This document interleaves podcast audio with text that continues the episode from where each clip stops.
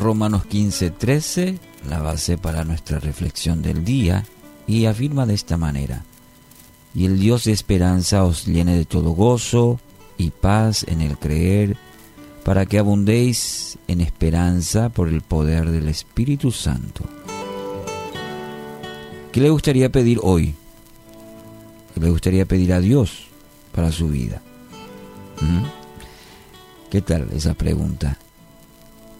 Quizás venga a su mente una lista larga e importante para cubrir sus necesidades. Automáticamente nosotros podemos responder a esa pregunta.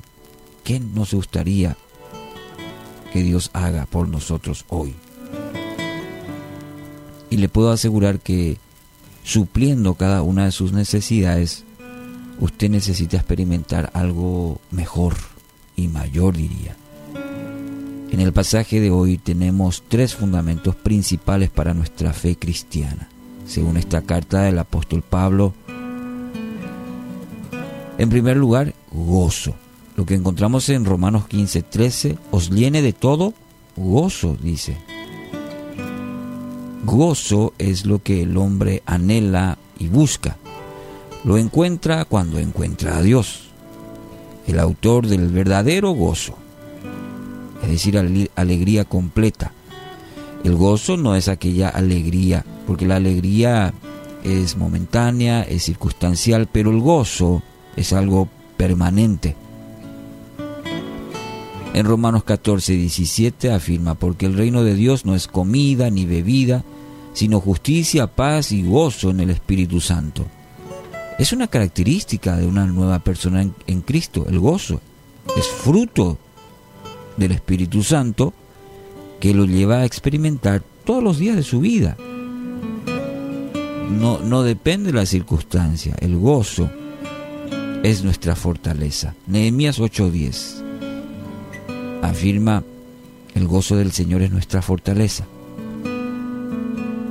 Y siempre menciono esto, hay una frase que me encanta y dice, cuando se va el gozo, se va la fortaleza. Lo leí en algún libro y lo tomé como una frase propia de que el gozo debo cultivarlo en presencia de Dios. Cuando se va el gozo, también se va la fortaleza. El segundo aspecto que encontramos aquí en este texto dice paz, gozo y después viene paz, en griego e irene. Pablo utiliza esta palabra, e Irene, paz, 43 veces en sus cartas. Eh, era un saludo, saludo normal entre los judíos, paz. Y habla o tiene que ver con un bienestar general, una paz interior y también una paz eh, en relación con Dios y con los demás. ¿Y cuánta paz necesitamos en estos tiempos? Dígame si no es así. Se habla de guerra, se habla de países, pero también se habla a veces de, de, necesitar esa paz aún con personas muy cercanas a nosotros, que puede ser un familiar, un cónyuge, un hijo, una hija. Necesitamos muchas veces experimentar esa paz.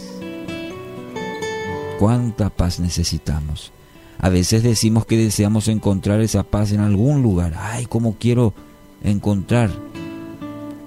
Permítame decirle, solo en Dios usted va a poder experimentar la verdadera paz.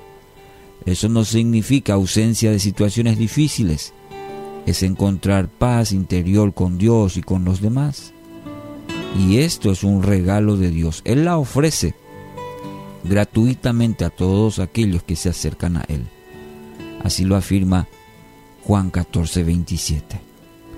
Y el tercer aspecto, en este texto el apóstol Pablo dice, para que abundéis en esperanza. El tercer aspecto, esperanza, esperanza. Se escucha decir a la esperanza es lo último que se pierde, dice, ¿verdad? Se escucha mucho decir. Ahora, ¿en dónde reposa su esperanza? ¿En usted mismo?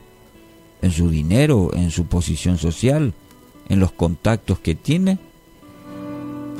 Se puede tener todo lo anterior y vivir desalentado, abatido, desesperado. ¿Por qué? Y porque, querido amigo, Dios es la única fuente de verdadera esperanza. Fuera de Él todo sucumbe. Le pueden ofrecer esperanza, el dinero se presenta y dice yo soy la esperanza. Este, se presenta la fama y dice yo soy la esperanza, pero de ninguna manera. Mientras siga abrigando esperanza en personas, en sistemas, en gobiernos, el resultado siempre será el mismo, decepción. Primera Pedro capítulo 1 versículo 3 afirma, por su gran misericordia, nos ha hecho nacer de nuevo mediante la resurrección de Jesucristo para que tengamos una esperanza, una esperanza viva. Esta es la verdadera esperanza, querido oyente. Así que hoy, ¿anhela una vida de gozo, de paz y esperanza?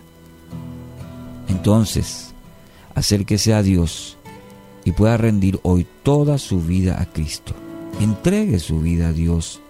Ya no viva a su manera, sino a la manera de Dios, que quiere ofrecerle paz, quiere ofrecerle en, esta, en este día que le da vida, le quiere ofrecer gozo y le quiere ofrecer esperanza.